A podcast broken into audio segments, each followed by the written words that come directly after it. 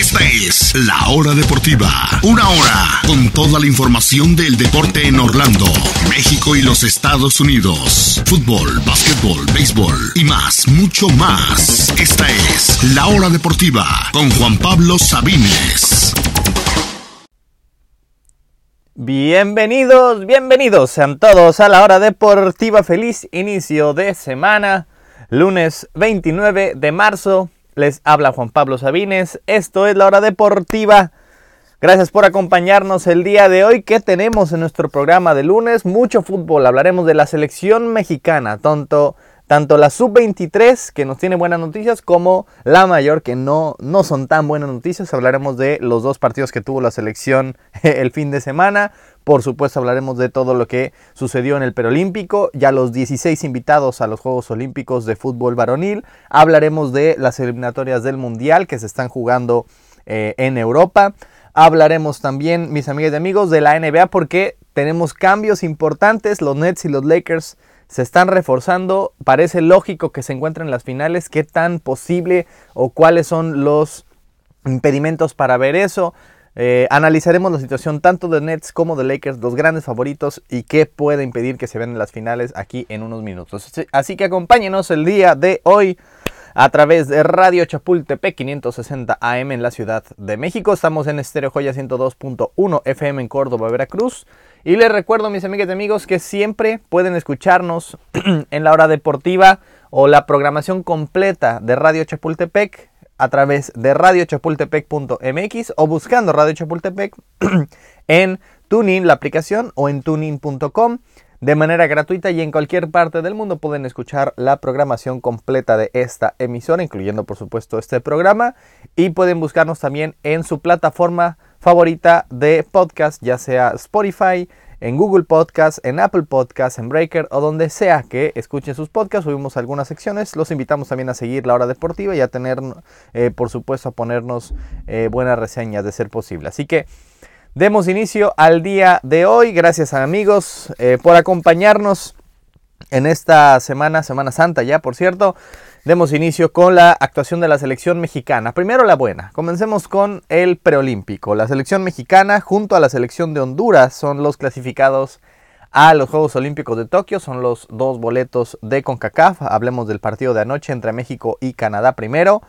Eh, no se dejen engañar. México avanza a los Juegos Olímpicos, pero porque simplemente tiene más calidad.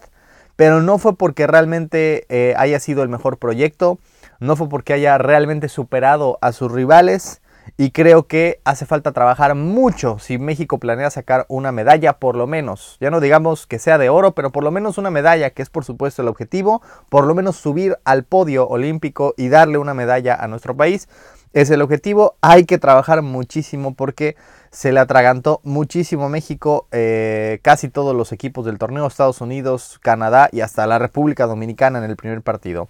Ayer vence a Canadá en, el que, en un partido en el que el portero de Canadá fue el héroe y después el villano. Em, Partemis, el portero canadiense, había sido la figura con varias eh, buenas, buenas actuaciones, buenos eh, lances en la primera parte. Justamente uno de Antuna, que Antuna realmente es un jugador difícil de descifrar. A mí no me parece realmente la, la gran figura. Y el gol que que mete, pues básicamente solo la tiene que empujar, pero creo que tiene demasiados errores todavía Uriel Antuna. Aunque su gol es el que salva el es que es el que sube el marcador y el que salva el, equipo, no creo que realmente haya sido eh, para mí ni cerca la figura del partido. El portero canadiense había sido la figura, pero después eh, se equivoca Gacho en la salida para precisamente eh, que Charlie Rodríguez le dejara el balón a Antuna que definió muy bien y después, unos minutos después, se vuelve a equivocar en la salida, se queda colgado a la mitad y eh, el jovencito de Pumas, Johan Vázquez, simplemente la empuja muy bien, de, gran forma, simplemente es un cabezazo que parece que era autogol porque le rebota la defensa, pero sí es el propio Johan Vázquez el que la termina metiendo. Al fin y al cabo México gana 2 a 0, sí fue más insistente, sí tuvo más posesión, pero eh, vaya, los goles caen por errores del rival, más que, más que realmente por aciertos de México. E insisto, hace falta trabajar mucho, mucho todavía. Por alguna razón no empezó JJ eh, Macías nuevamente.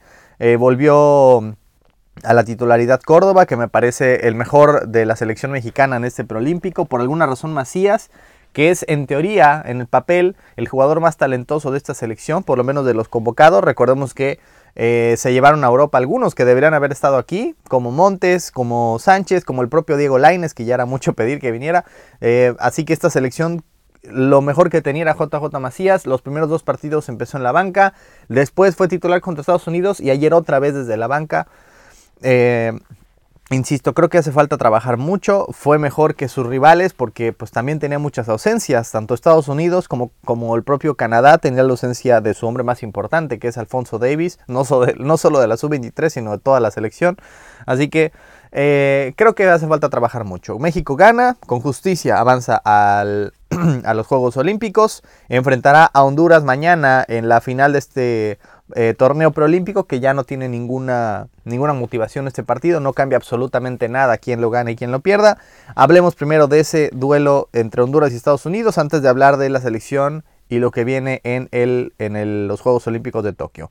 Honduras, entre una sorpresa que no es tan sorpresiva, ahí les va, eh, vence a Estados Unidos ahí mismo en el Estadio Jalisco y ojo. Es la sorpresa para muchos que Estados Unidos se quedara sin mundial más cuando tiene esta generación dorada que va a crecer. Pero esa generación dorada, punto uno, todavía está muy verde. Y punto dos, no estuvo. La generación dorada estaba jugando amistosos con Estados Unidos y contra Jamaica, contra Irlanda del Norte y no así jugando el preolímpico como debería estar. No estaba Serginho Dez, no estaba Adams, no estaba Pulisic, no está McKinney. Eh, vaya, no están las figuras realmente que se espera de Estados Unidos que ellos creo que se confiaron, simplemente dijeron, no, pues ah, calificamos con el equipo B y ya simplemente nos alcanzan para los Juegos Olímpicos, pero lo dijimos aquí el pasado viernes, a ver si no le cuesta esto al final de Estados Unidos, y así fue. Honduras, eh, entre sorpresa y no porque Estados Unidos ya son tres Juegos Olímpicos seguidos que queda eliminado, que no avanza a los Juegos Olímpicos, y en todas ocasiones ha sido por Honduras. A manos de Honduras ha caído eliminado y Además de todos los últimos Juegos Olímpicos a los que fue en 2018, en esa final que ya no tuvo realmente eh, nada que ver, los dos equipos avanzaron, Honduras venció a Estados Unidos en aquella final. Así que son cuatro preolímpicos seguidos que los jovencitos de Honduras le pegan a los Estados Unidos, tres seguidos donde los eliminan y por supuesto que es un fracaso.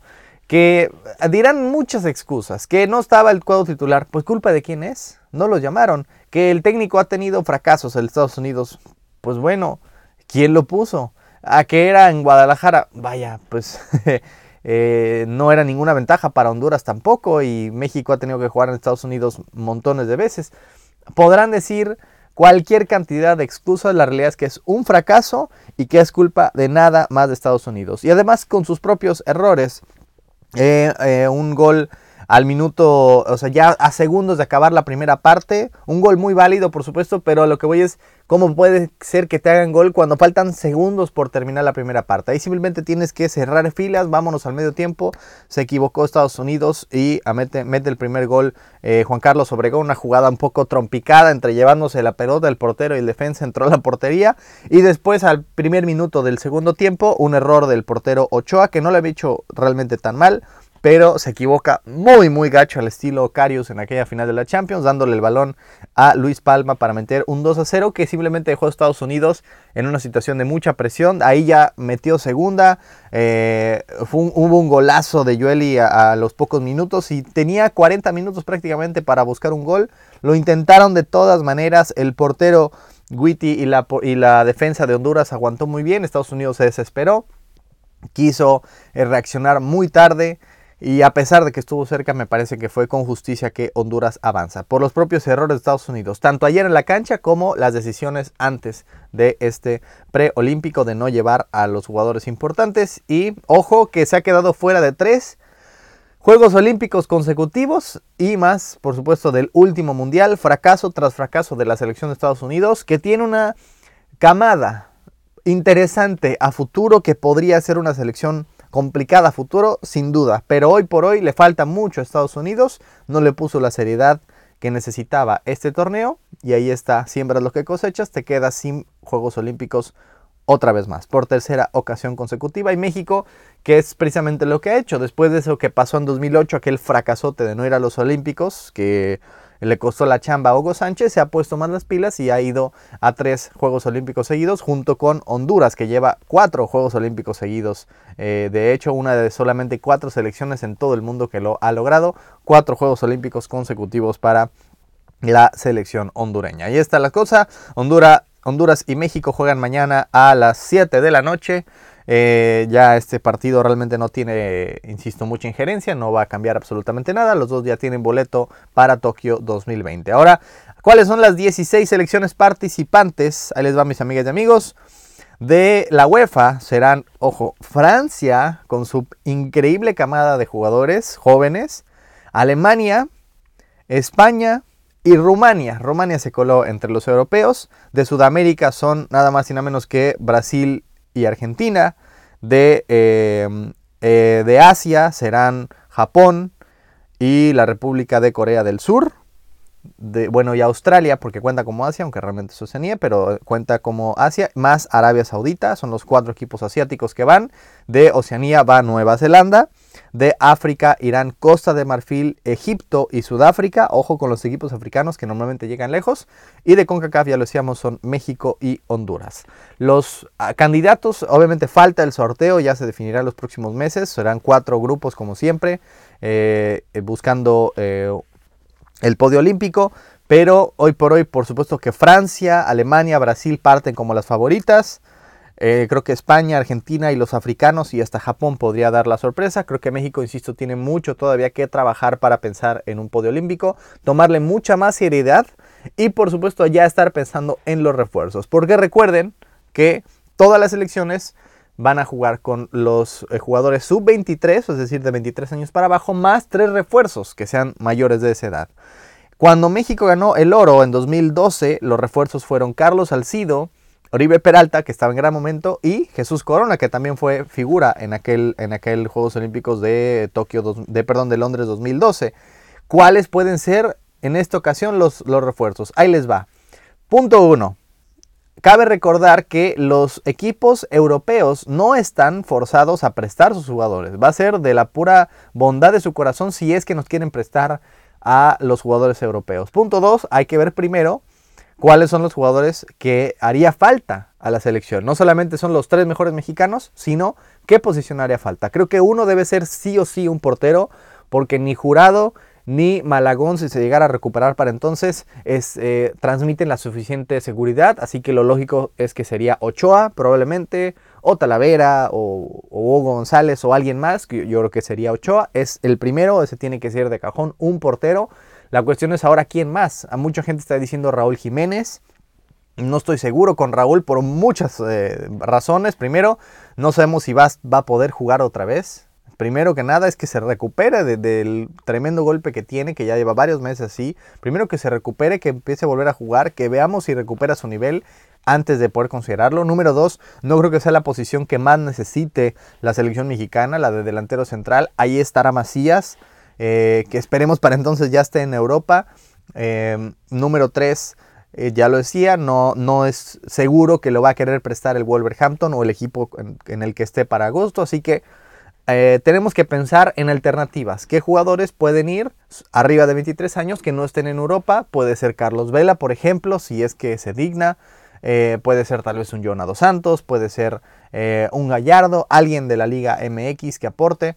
Eh, no sé, Luis Romo, algo por el estilo, Orbelín, eh, algo, algo más tendrá que ser de parte de, Hay que ver alternativas de una vez de jugadores que pueden ir, los tres refuerzos que pueden ir. Uno creo que tiene que ser el portero sí o sí, más los demás, más, los, más otros dos jugadores que tienen que si nos prestan del fútbol europeo, podría ser un Tecatito, podría ser Héctor Moreno, inclusive, que no está en el fútbol europeo, recordemos, está en, creo que en Qatar, puede, puede, ser Héctor Moreno, algo así puede ser, es lo que uh, tiene que estar planeando desde ya la selección mexicana sub-23. Pero bueno, esa fue la buena noticia del fin de semana.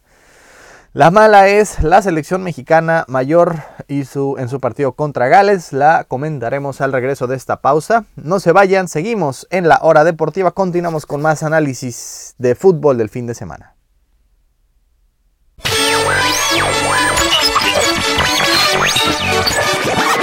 El deporte en la República Mexicana. La hora deportiva con Juan Pablo Sabines.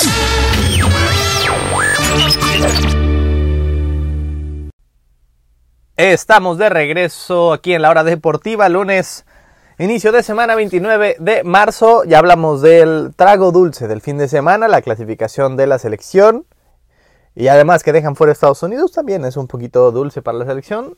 Eh, no fue de la mejor manera ni siendo realmente como lo esperábamos, pero lo importante es que estamos del otro lado, que estamos en Tokio 2020. Ahora, vámonos con la selección mayor, que tuvo un amistoso el sábado por la tarde allá en Cardiff, la capital de Gales. Eh, vaya, es la segunda derrota de México en la etapa del Tata Martino. La primera había sido aquella goleada eh, ya hace año y medio, más de año y medio, en verano 2019 frente a Argentina. Y esta es la segunda, pero la verdad es que esta Aquella todavía, bueno, fue contra Argentina, ya veníamos de una racha imbatida, ya fue como la debacle. En esta ocasión simplemente se vio muy, muy mal la selección mexicana. No es en sí que, hayamos perdido el partido, fue la manera en que se hizo. Frente a un equipo de Gales eh, que evidentemente no le puso toda la seriedad, porque Gales tenía juego de clasificación rumbo al Mundial antes y después. Así que por supuesto que le iba a meter toda la seriedad a esos partidos y dejar en banca a muchos de los titulares para este que simplemente era un amistoso. Gales todavía tiene un, partido que jugar, me parece que mañana pasado, así que eh, evidentemente no le puso toda la seriedad como si le estaba, como si le debería haber puesto la selección mexicana. Todo salió mal, todo fue feo para la selección, incluido incluido por supuesto este uniforme espantoso que ya criticamos tanto el pasado viernes y además con un parche de campeón de la Copa Oro por favor, o sea, eh, antes usaban parches por campeones del mundo, ahora ya de la Copa ahora vamos a usar un parche también. De verdad, todo fue espantoso, menos Héctor Herrera el, sábado por la tarde.